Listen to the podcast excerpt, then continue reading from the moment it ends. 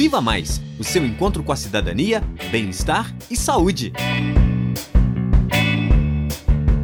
Olá, eu sou a Maria Eduarda. Olá, eu sou o Gabriel. Nós somos estudantes do sexto período de medicina da Universidade Federal de Ouro Preto. E no Viva Mais de hoje, daremos início a uma série de podcasts sobre um tema que movimenta diversas discussões sociais, a juventude. É possível entender a juventude a partir de diferentes vertentes, seja por faixa etária, período de vida ou até categoria social. Mas apesar de tantos pontos de vista, podemos dizer que a juventude representa o período de vida entre a infância e a vida adulta. É verdade, Maria Eduarda. É importante falarmos aqui que não há uma definição estática e rígida para a juventude, pois os jovens são seres singulares e diversos.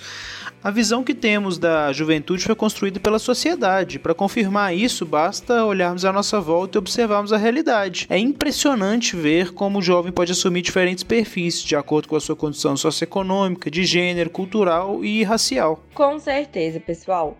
No Brasil, por exemplo, a juventude pode ser vista de uma forma para um jovem de família com elevado estado social e de outra completamente diferente para um jovem que não possui muitos privilégios. Esse assunto rende muitas questões.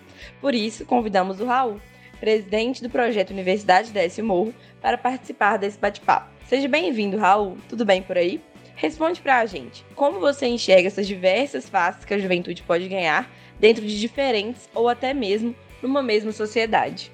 Falar como que eu enxergo as diversas faces da juventude é, é uma coisa muito pessoal, né? Eu acho que é uma época que é uma época para você aprender muita coisa. Né? A juventude ela tende a ser uma época mais proveitosa conforme você vai aprendendo como que as coisas funcionam, qual que é seu papel na sociedade, quais são as regras do jogo. Né? Eu acho que essa é a parte às vezes que é mais chocante, né? no sentido de você perceber mesmo que agora você está fazendo parte da sociedade, que agora você tem que ter um trabalho, agora você tem que estudar. É a época que a gente precisa melhor se informar, né? entender o que, que a gente pode fazer também. Né? Quando eu era mais novo, eu sempre pensava que eu queria fazer parte né, de projetos sociais, que eu queria, às vezes, ajudar as pessoas de alguma forma. E na universidade eu tive a oportunidade de entrar para o UDM, conseguir trabalhar para integrar, às vezes, a comunidade de Ouro Preto com os estudantes da UFOP. Juntar esses dois mundos que tão, convivem né, diariamente e que às vezes são separados. Eu acho que a maioria das pessoas de Ouro Preto, às vezes, nem sabe como que faz para entrar na UFOP, não sabe como que, que faz para estudar numa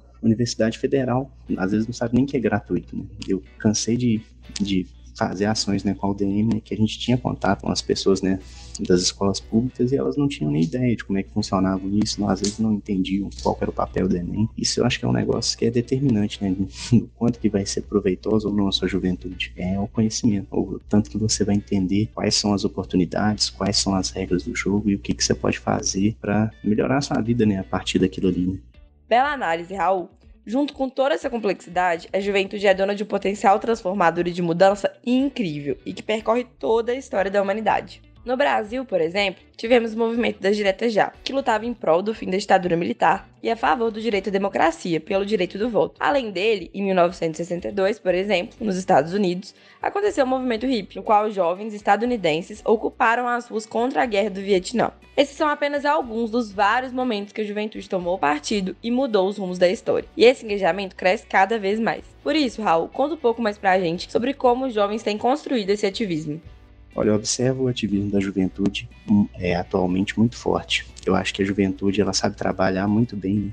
as redes sociais, as mídias sociais e ela soube muito, ganhar muito o público, né? Ganhar é, novas pessoas para que compartilham das mesmas ideias, atingir essa galera, né? E às vezes aumentar a capacidade de mobilização dessas pessoas. Agora, eu acho que o desafio é fugir dessa bolha, que quando a gente fala de juventude, a gente fala de pessoas que às vezes estão acostumadas a usar o Instagram, a ter esse contato né, por redes sociais, por às vezes aplicativos celular, e quando a gente quer extrapolar essas barreiras, é aí que começa, né?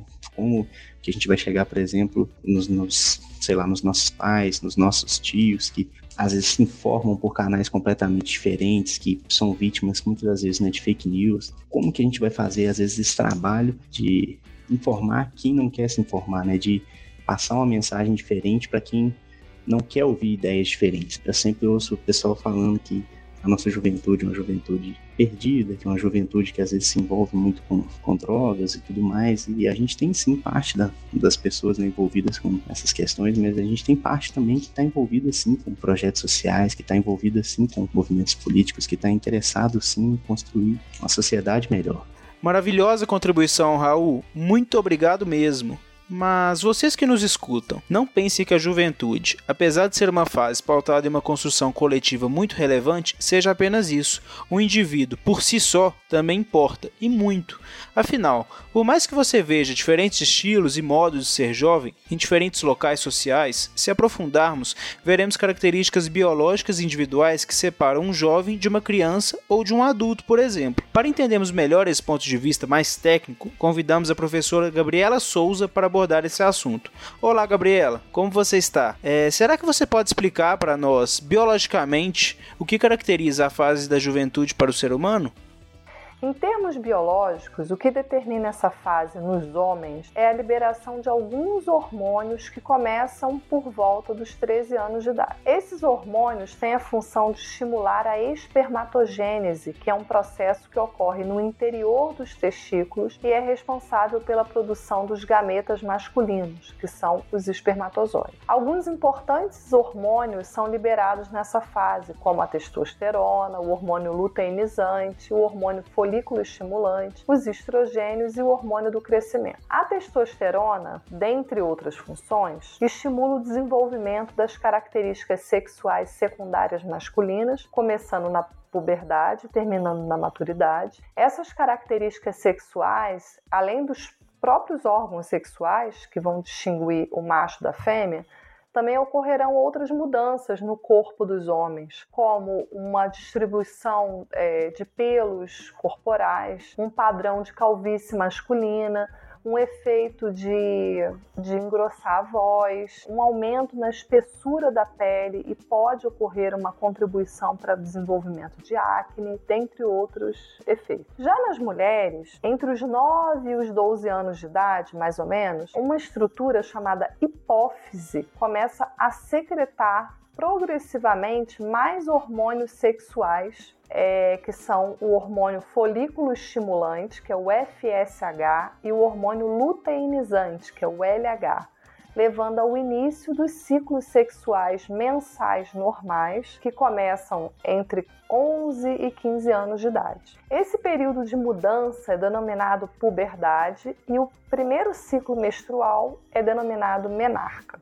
Os estrogênios, eles promovem essencialmente a proliferação e o crescimento de células específicas no corpo, responsáveis pelo desenvolvimento da maioria das características sexuais secundárias das mulheres, e a progesterona, ela vai atuar basicamente na preparação do útero para a gravidez e das mamas para a lactação. Para finalizar, eu também gostaria de destacar que na juventude ocorre o término da maturação dos neurônios do córtex pré-frontal. Essa área é a área mais anterior do cérebro que fica atrás dos olhos e ela tem diversas funções, como por exemplo, regulação emocional, ponderação das consciências consequências das ações, memória, atenção, inibição de comportamentos, comportamentos impulsivos. Dessa forma, na idade entre 21 e 24 anos, o indivíduo sairia efetivamente, biologicamente, da juventude e entraria na fase adulta propriamente dita. Muito interessante, Gabriela. Muito obrigado por essa maravilhosa contribuição para finalizar esse primeiro episódio do tema de juventudes. Então é isso. Se você tem alguma dúvida, sugestão ou comentário, entre em contato conosco pelo Facebook Viva Mais o FOP ou pelo Instagram vivamais.fop e pelo nosso e-mail vivamaisufop@gmail.com. E fiquem ligados que vem mais episódios muito enriquecedores como esse sobre os jovens. Tchau, galera, e até mais.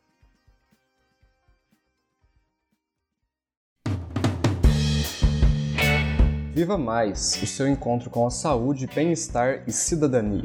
Pesquisa e redação: Vinícius Almeida, Maria Eduarda Canesso e Gabriel Avelar. Coordenação de produção: Glaucio Santos. Supervisão de edição e sonoplastia: Cimei Gonderim. Coordenação de pesquisa: Professora Heloísa Lima. Produção: Sistema UFOP de Rádio, Programa de Extensão Viva Mais. Apoio: Escola de Medicina. Realização: Universidade Federal de Ouro Preto.